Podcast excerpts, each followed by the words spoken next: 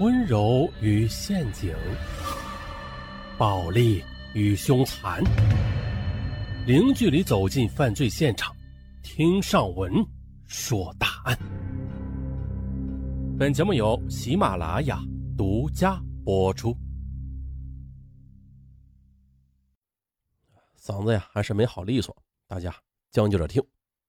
好，开始咱们今天的答案。打开夏利出租车里的内置灯后的的士司机杨帆拿出了钱夹，里边一共是一百六十一元，有新版的五十元人民币一张，十元七张，五元三张和旧版五元人民币五张，一元一张。啊，杨帆呢，借着灯光一遍一遍的数了好几遍。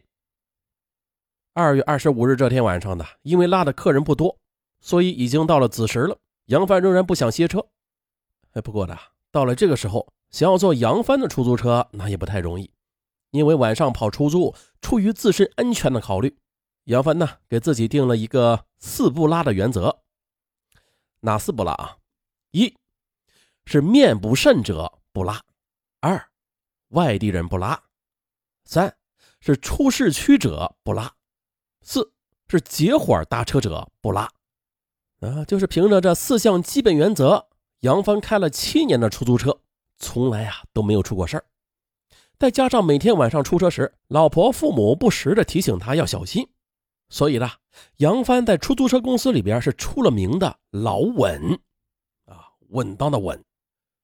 不过呢，就是俗话说得好，常在河边走，哪有不湿鞋？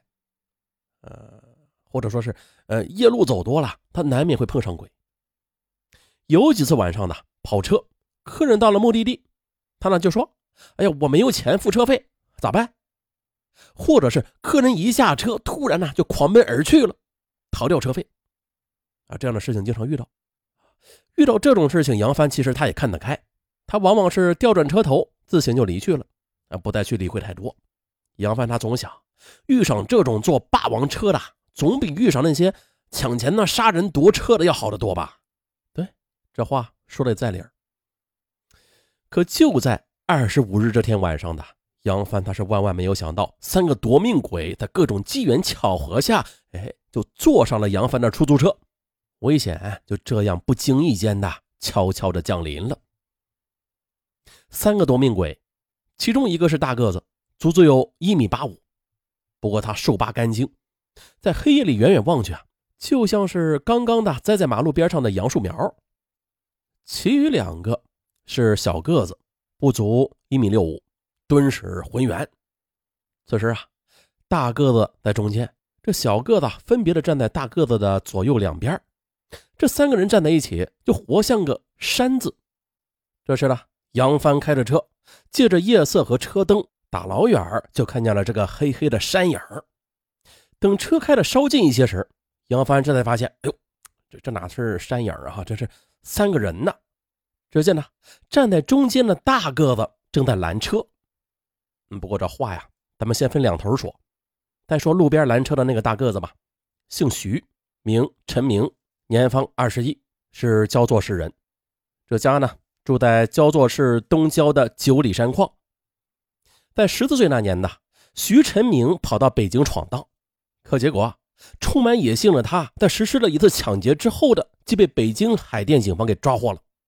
为此，他付出了五年的青春。再说那两个小个子，是南阳市卧龙区人，一个叫徐怀奇，一个叫高学功。而徐晨明呢，是通过一个狱友介绍认识了徐怀奇的。二月二十一日，徐怀奇和高学功来到焦作，找到了徐晨明。接着，三个人又一块跑到了新乡市，先是吃喝玩乐了两天。这身上的钱呢，就花光了。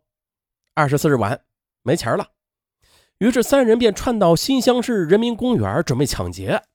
可结果晃了一夜也没有找到合适的目标。二十五日，徐怀奇提回焦作吧，啊，咱们到焦作的公园去大展手脚。几次预谋均不得志，三人有点气恼，于是就闷着头顺着马路漫无目的的这么瞎走着。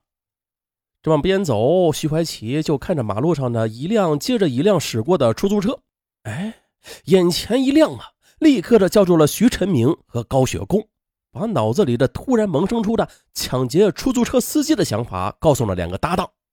三人一拍即合。这三人正在合计着呢，杨帆正巧就开着车从他们面前路过，徐晨明则伸手把车啊给拦了下来。停好车后，杨帆借着出租车的灯光看清了高个子的脸庞。那高个子给杨帆的第一印象就是面善，哎，这正符合啊咱们前面说的那个他晚上拉客的第一个基本原则。于是杨帆又问高个子要去哪儿，徐成明说了啊，去那个九里山矿。高个子一张口，杨帆就听出来了啊，他的口音就是焦作本地人，这又符合他晚上拉客的第二个基本原则。呃，但是啊。九里山矿是出了市区的，嗯，再加上高个子一行三人，这明显和杨帆的另外两个原则不符了。杨帆心里就有点打鼓。这时呢，徐成明又接着话说了：“到那个九里山矿要多少钱呢？”杨帆灵机一动，回答：“啊，五十。”这个价格是远远高出平时的价格的。其实杨帆是在故意试探他们。如果他们心怀鬼胎的话，那不管多少钱，他们都会坐定这趟车的。可谁曾料到啊，徐晨明他明显是个狡诈的老江湖了。他不紧不慢的和杨帆搞价钱，最后车价说到了二十五元。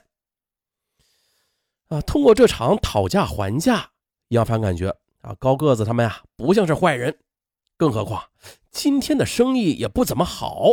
还有自己对九里山矿的路也比较熟悉。杨帆看了看计价器上的时间，是零时三十五分，到九里山矿最多是半个小时。心想啊，拉完这三个客人后就收车回家睡觉吧。打定主意，杨帆一甩头就示意高个子他们三人上车。徐成明三人哧溜的就钻进了车里。而其实，在刚才拦车的时候，徐晨明就发现了。杨帆的出租车里边没有安装防护栏，于是暗自欢喜。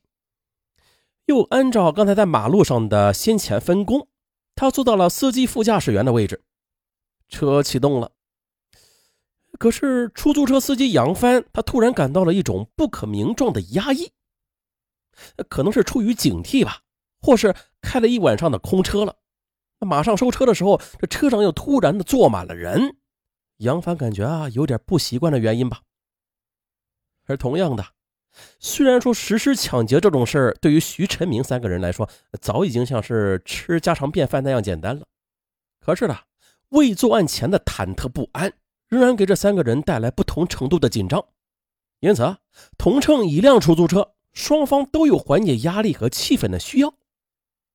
于是呢，徐晨明故意和司机杨帆海阔天空的这么瞎侃啊。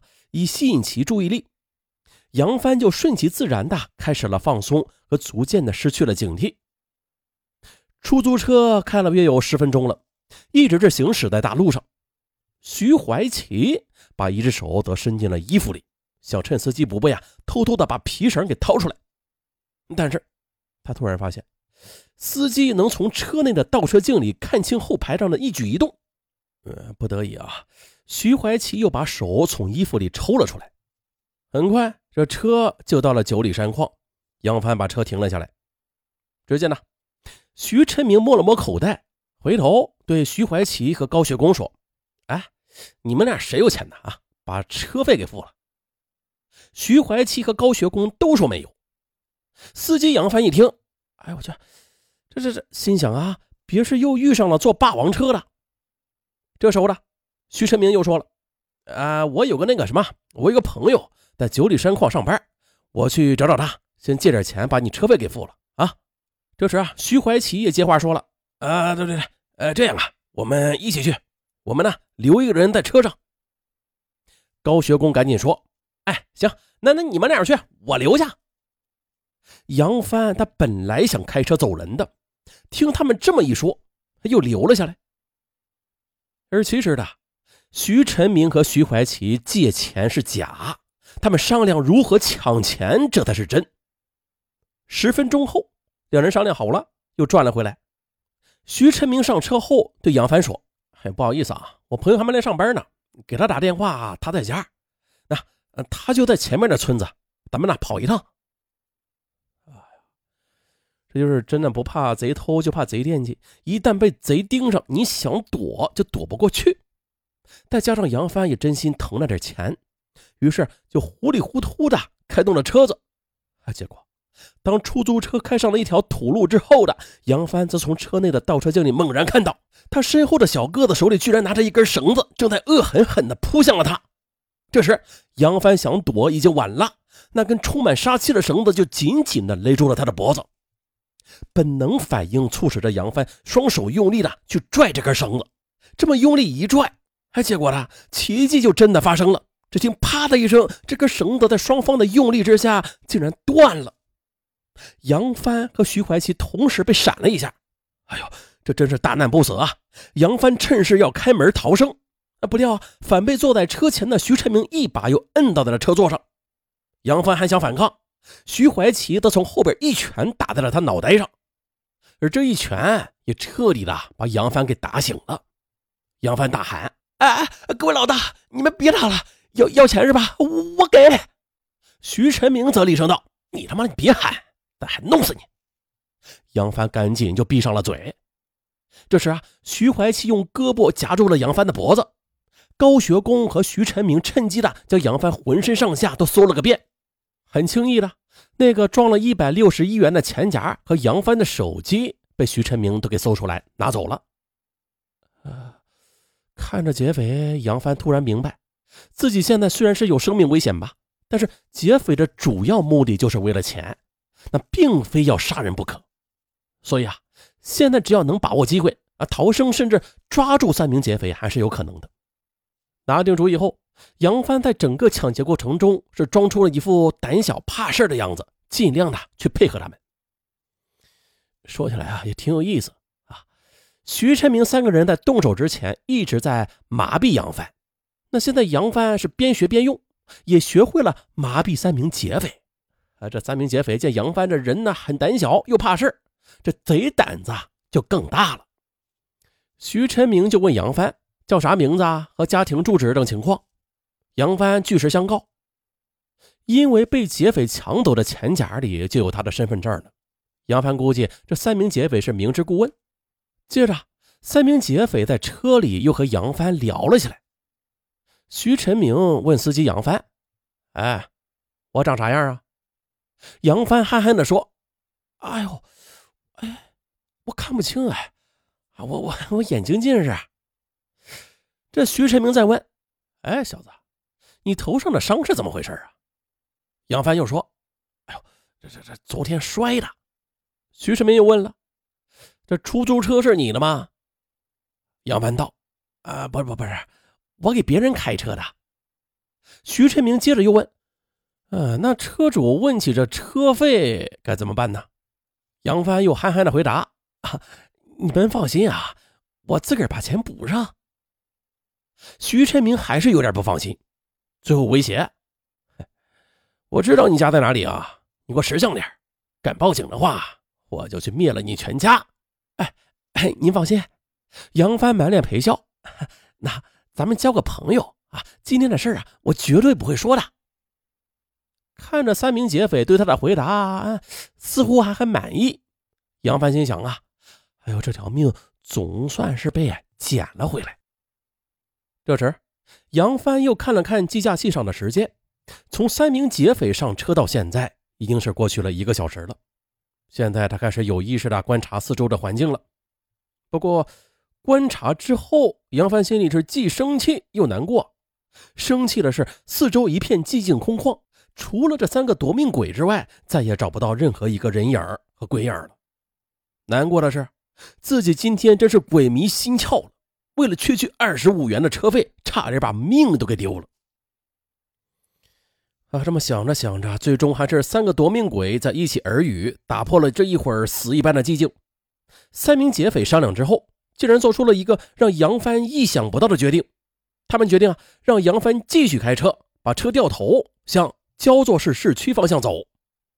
开始的时候，杨帆心里是七上八下的，不过他很快的就镇定下来了。杨帆心里就这么估摸着：这三名劫匪在一定的地点，要么把自己撵下来把车抢走，要么三名劫匪自己下车把他放了。那这个地点会是在哪儿啊？杨帆想到，回市区时需要经过相对偏僻的盐马矿，歹徒会不会在那里下手啊？想到这儿，杨帆心里又紧张起来。然而呢，三名劫匪他并没有在盐马矿下车。快到焦作市区时，杨帆感觉这一切要柳暗花明了。杨帆想，只要能碰上巡逻的警车，就故意违章，暗中在报警。可是这一路也没有遇到一辆警车。半个小时之后呢，出租车又进了市区。按照三名劫匪的意思啊，杨帆把车开到了烈士街和新华街的十字路口。那看意思，这三名劫匪要在这里下车。果然如此。三名劫匪等出租车停稳之后的，再次威胁了杨帆一番，然后的就从容下车了。他们一起沿着新华街向北扬长而去。杨帆从倒车镜里看清了三名劫匪，高个子仍然走在中间，两个小个子仍是一边一个。杨帆怕三人使诈，于是就装模作样的把车向西边开去了。等到目光所及之处已经是无法看到三个人的时候。杨帆则赶紧把车头调转，飞一般的向三名劫匪冲了过去。三名劫匪丝毫没有留意身后，等快到接近三名劫匪的时候，杨帆一个急刹车，依靠出租车的惯性，把中间走了大个子徐晨明撞倒在地。徐怀奇和高学工这两个小个子见状，吓得是魂飞魄散呐，向两边就逃走了。这时，被撞倒的徐晨明见杨帆从车上跳下来。他赶紧呢从地上爬了起来，一瘸一拐的发疯似的朝北跑去了。而慌不择路之下，徐晨明跑进了一个封闭的家属院，最后呢因为受伤被司机杨帆给抓住了。而倒霉的高学工在半个小时之后，在焦作市的一座立交桥下，被城建监察支队的队长误当成乱贴小广告者给抓获了。那 就这样，在这阴差阳错之中，又因为心虚。惊魂未定的高学工又误认为他呀，这是被公安局的给抓了，于是很快呢主动的交代了刚才抢劫的全过程。最后呢，劫匪徐晨明和高学工被送到了焦作市公安局解放区分局刑侦二中队，被抢走的钱夹和手机又物归原主。啊，对，还有一个逃走的徐怀奇，也是在一个星期之后向警方投案自首。而那个走过了生死两极的杨帆，则在出租车公司名声大振。也就是从那以后的杨帆夜间开出租车，那就是更加的稳了。啊，到现在抢劫出租车的案件已经不多了啊。不过甭管什么时候啊，这个夜间开出租车都得小心。像本案中的杨帆，他有自己的四不拉原则。那咱们在听案件的朋友，有开出租车的没？如果有的话，那你又有几不拉原则呀？什么？你碰到尚文不拉？哎呦，拉吧！尚文在车上啊，现场的、近距离的啊，给你说大案，或者给大家讲鬼故事。嘿，尚文的鬼故事专辑啊，又开始更新了啊，停更了好长时间啊。最近呢，偶尔的会更新那么一两集。感兴趣的听友啊，可以点击上文的头像，进入上文的主页，去查找一个叫《鬼事连连》的专辑，或者搜索“上文”二字，嗯，仔细看，仔细找，也能找到鬼故事专辑。